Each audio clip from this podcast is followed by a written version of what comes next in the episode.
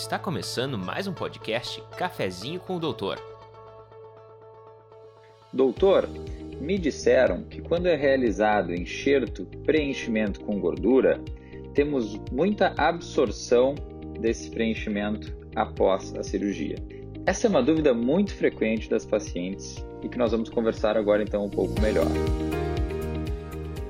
A lipoenxertia ou enxerto com tecido gorduroso nada mais é do que aproveitar aquela gordura que foi retirada na lipoaspiração e reutilizar essa gordura para preencher, para dar volume em outra área do corpo da paciente. Essa gordura é um tecido vivo que já pertencia à própria paciente. Uma vez retirada do corpo, a gente precisa filtrá-la para deixá-la o mais pura possível, porque parte dessa gordura pode se quebrar e virar óleo, e parte também pode ter sangue ou infiltrado. Então, nós filtramos para deixar essa gordura bem pura e recolocamos no corpo da paciente. Então, isso é o enxerto de gordura, muito utilizado para preenchimento, principalmente da região glútea, do bumbum, nas lipoaspirações, principalmente do sexo feminino, mas também em homens quando for o desejo de aumentar ou modificar o formato dos glúteos. Essa gordura, uma vez que é colocada nesta nova área, ou seja, foi feito o enxerto colocado então numa nova área do corpo, pois imaginemos que essa gordura antes estava nas costas, na barriga, nas coxas, ela passa a habitar uma nova área do corpo do paciente. E esse enxerto são células vivas que precisam então sobreviver para se manter ali onde foram colocadas. E nessa é, sobrevivência, há uma taxa, então, de células que não têm êxito, ou seja, elas acabam morrendo e, por isso, acabam sendo absorvidas pelo corpo do paciente. Então, nós sabemos que, em média, na região do bumbum, a taxa de absorção de um enxerto bem realizado, de uma gordura bem filtrada, é de 20 a 30%. Esses números não são exatos, pois podem variar muito de um paciente para outro.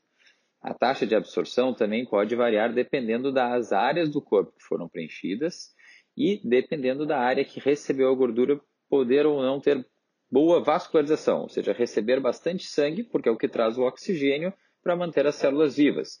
Então, às vezes, pacientes que têm sequelas de cicatrizes, queimaduras, eles não têm uma pega tão boa do enxerto, eles absorvem mais. Mas os pacientes em geral, com tecidos saudáveis normais, tem em média uma absorção aí de 20 a 30%, e que costuma acontecer no primeiro mês após a cirurgia. É claro que também há um grau de edema, um pouquinho de inchaço, que é próprio da cirurgia, que vai reduzir.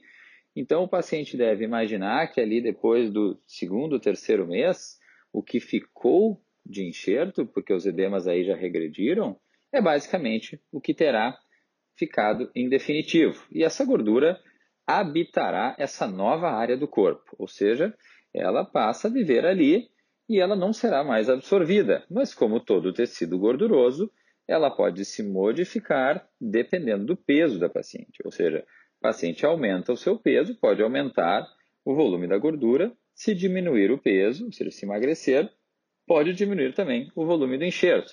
Então, a gordura se comportará como se comportava em outras áreas do corpo e ela não será mais absorvida. A partir de então, ela habitará essa nova área e a paciente terá aquele resultado em definitivo. Obviamente, como todas nós, seguirá o processo natural de envelhecimento e ao longo de anos todos nós temos atrofia da gordura corporal, ou seja, diminui os tecidos de gordura.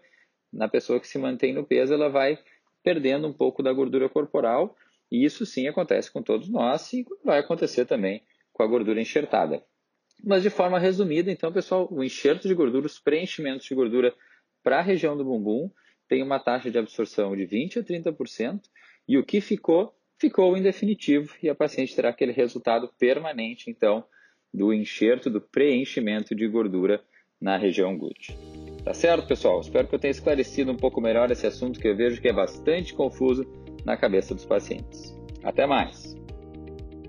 Este foi o cafezinho de hoje com o cirurgião plástico Dr. Minuzzi Filho.